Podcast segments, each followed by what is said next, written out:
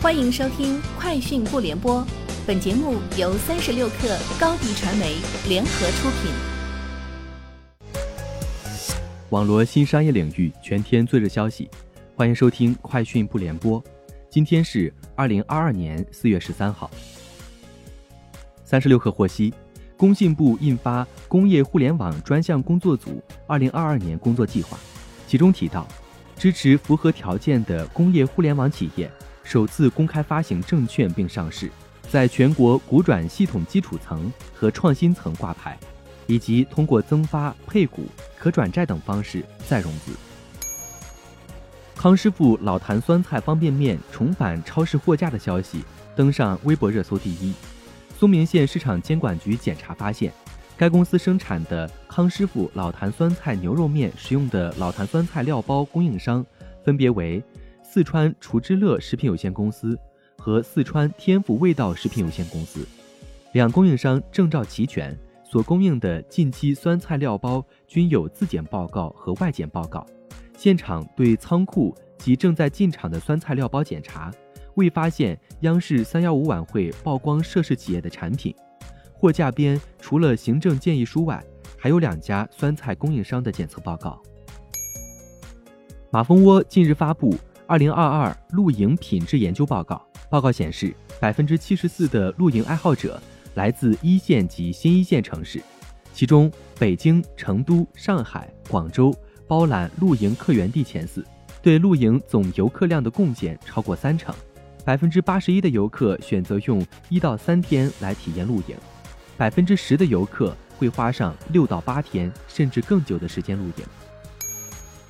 多方消息人士透露。阿里云正在进行新一轮组织架构调整，阿里云中国区总裁任庚将离职，该职位由阿里云中国区副总裁黄海清接任，统管中国十六个战区。此外，集团副总裁、云智能销售管理与生态发展部总经理郭继军已在走离职流程，生态加销管体系暂时由蔡英华直接代管。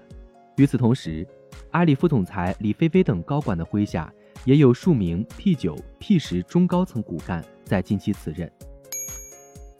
海关总署发布三月中国进出口数据，按美元计价，中国三月进出口总值五千零四十七点九亿美元，同比增长百分之七点五。其中，出口两千七百六十点八亿美元，同比增长百分之十四点七；进口两千二百八十七亿美元，同比下降百分之零点一。贸易顺差。四百七十三点八亿美元，按人民币计价，中国三月进出口总值三万两千零六十五亿元，同比增长百分之五点八，其中出口一万七千五百三十五点四亿元，同比增长百分之十二点九，进口一万四千五百二十九点六亿元，同比下降百分之一点七，贸易顺差三千零五点八亿元。香港理工大学官网显示。理大已经研发出一种便携式新冠病毒核酸检测仪，该检测仪可对采集后的核酸样本进行现场检测，无需实验室，二十五分钟内可得出精准结果。研究团队透露，该检测仪还未进入量产阶段，难以计算实际成本，但估计新技术的成本更便宜。目前正与一间国际检测机构接洽，希望在机场、商场。诊所、口岸、学校等场景普及应用。美国线上支付技术提供商 Stripe